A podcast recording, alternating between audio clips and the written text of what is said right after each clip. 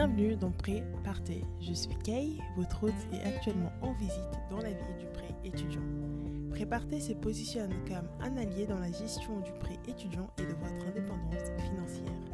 Seul ou accompagné, je vous invite le lundi, le mercredi et le samedi à 20h pour un moment de partage et d'information. Alors ne tardons plus et rentrons dans les vif du sujet. Aujourd'hui, Préparté s'attaque à la famille avec notre premier invité, à savoir mon père. Donc, il était très très important pour moi que le premier invité donc soit une figure majeure dans mon approche avec l'argent et qui de mieux que la banque personnelle de mon enfance. Donc, pour la petite histoire, j'ai parlé du projet Préparté à mon père lors d'un week-end chez lui.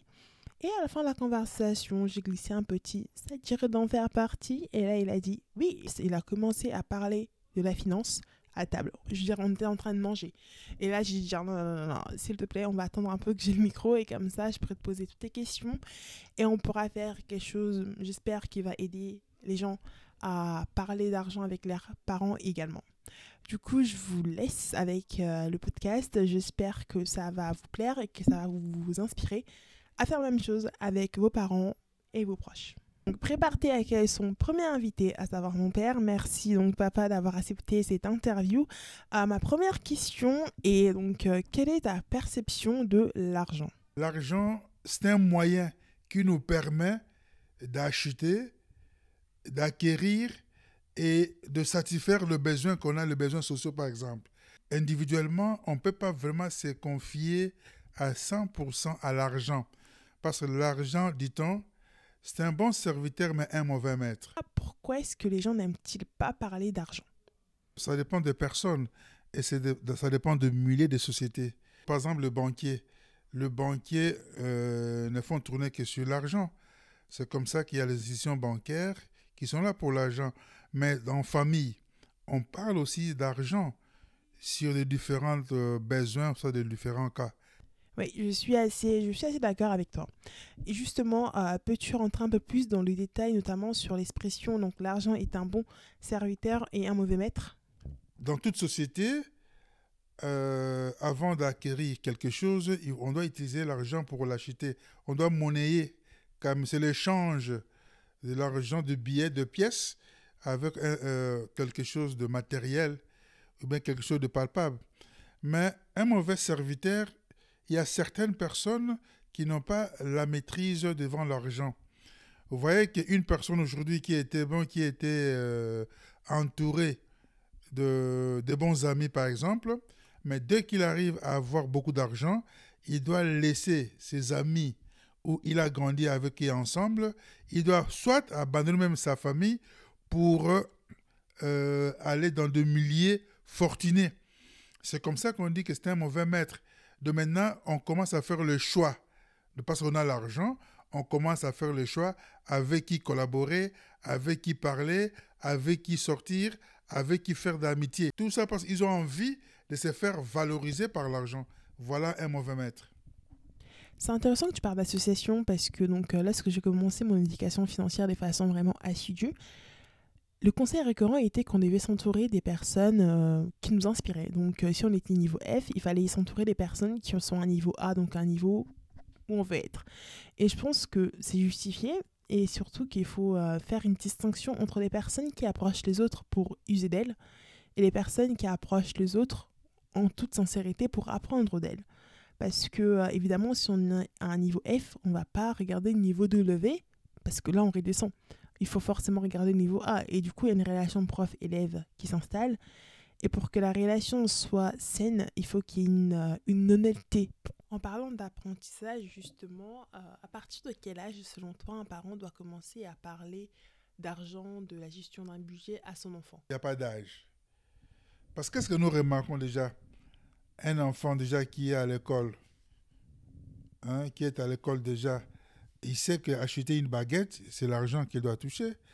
À partir, par exemple, si je peux être précis, dès que l'enfant va déjà au lycée, il faut déjà commencer à préparer l'enfant. L'enfant doit connaître déjà la société. Il faut déjà préparer à l'enfant la vie sociétaire, c'est-à-dire montrer à l'enfant les avantages et les inconvénients de la société. montrer à l'enfant la famille tout d'abord. L'enfant doit connaître ma famille, comment elle est, quelle est la vie de ma famille, à quel statut ma famille. Donc, dès que l'enfant saura que ah, ma famille a tel statut, c'est comme ça que l'enfant doit savoir que nous sommes pauvres ou bien nous sommes nous sommes riches. Et c'est là où, à partir de la vie, l'enfant doit sentir qu'en tout cas, si mes parents sont euh, riches ou pas. Mais c'est utile aussi de parler à l'enfant de l'argent. Parce que l'enfant, vous êtes à la maison, l'enfant va vous poser la question, ah, papa, moi je veux une, euh, acheter une telle paire de baskets. Ah, moi je vais acheter euh, telle robe. Ah, mais les parents sont butés devant l'argent. Qu'est-ce qu'ils doivent faire? Ils doivent commencer à parler, aux, les parents doivent commencer à expliquer aux enfants le tenant et les aboutissants de la vie sociale d'une famille compte tenu de l'argent. Quelle approche doit-on avoir lorsqu'on veut mieux gérer son argent, justement? Gérer, c'est prévoir. Gérer l'argent, il faut savoir euh, le besoin important et pourquoi ces besoins. Mais il ne faut pas exagérer parce que tu as l'argent. En tant que parent d'un enfant donc avec un prêt étudiant, quel est ton ressenti sur cette dette? Il y a des familles très pauvres, il y a des familles modestes, il y a des, familles riches. Alors, je prends l'exemple de deux familles, le famille pauvre et le famille modeste, avec les études euh, supérieures universitaires, où les jeunes gens qui veulent faire des écoles, euh, des écoles internationales, tout, tout ça. Mais le prêt qu'on leur donne, c'est pour favoriser euh, à investir. En quelque sorte, il est en train d'investir sur ses études. C'est comme ça, comme la famille est incapable de supporter tous ses besoins, comme je disais, c'est un besoin important pour la famille. C'est un besoin primordial pour le parent.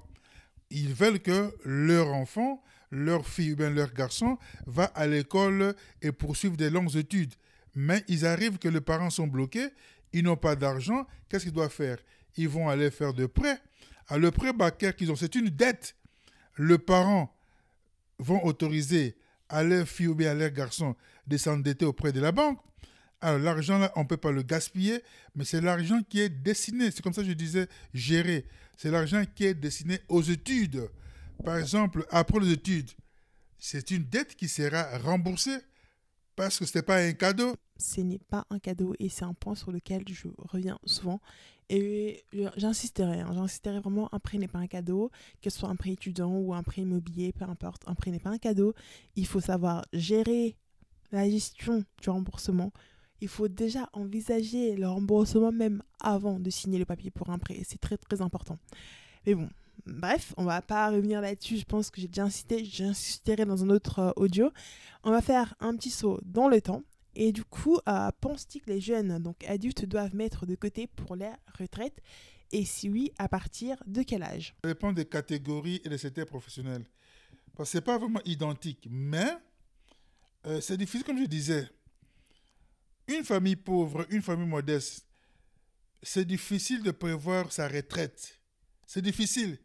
Compte tenu de ce qu'on gagne et de ce qu'on dépense. Quand vous êtes à la vie professionnelle, donc, vous cotisez.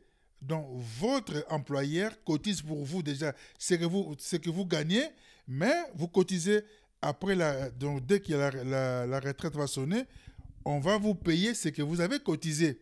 Mais ce qu'on gagne à, à, la retraite, ça ne tient pas vraiment les deux bouts de mois. Mais ça favorise quand même, ça permet quand même de, de satisfaire certains besoins. Mais alors, mais par contre aussi, on peut faire de, prévoir la retraite quand vous avez bien planifié les choses en famille. Mais vous pouvez prendre une partie, mettre dans un compte euh, bloqué.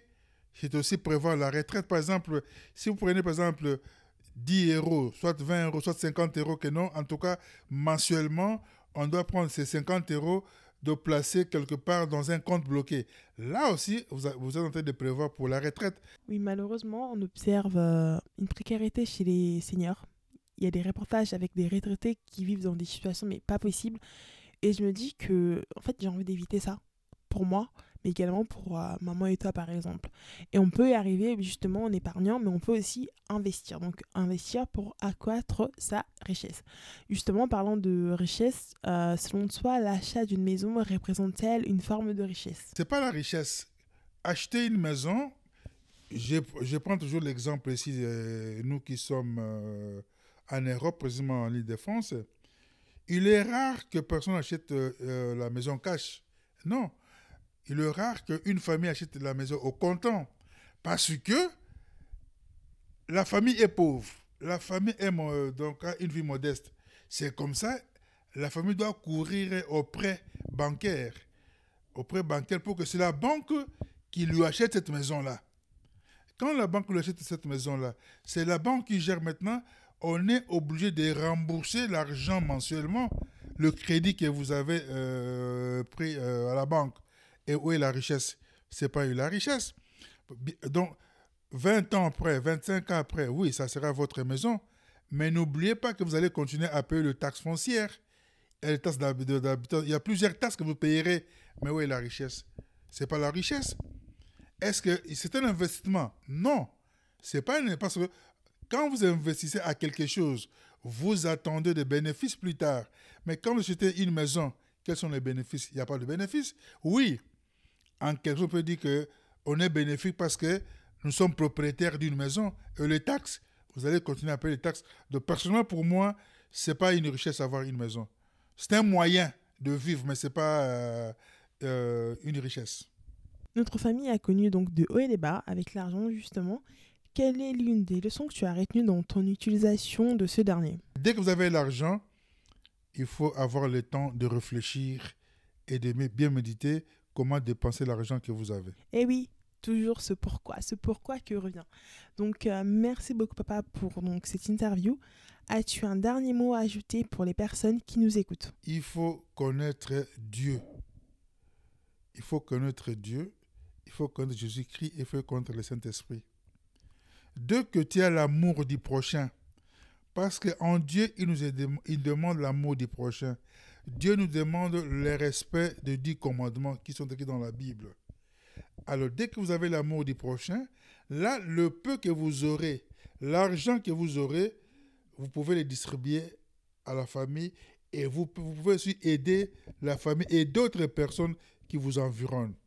Voilà un peu la vie qu'on doit mener parce que c'est comme nous avons les cinq doigts. La main a cinq doigts. Les cinq doigts se complètent pour faire un bon coup. Voilà l'amour du prochain. Et quand, vous, quand tu as, tu- toi, tu as l'argent, partage aussi cet argent, mais ne sois pas égoïste. Et voilà, on arrive donc à la fin du podcast. Merci pour votre temps. N'hésitez pas à partager le podcast et à me faire un retour ici ou bien sur les réseaux sociaux de Préparté. Je suis disponible sur Instagram, YouTube et Facebook sous le même nom. Je vous dis bon courage, ne lâchez rien et on se retrouve le mercredi à 20h pour un prochain numéro. got it.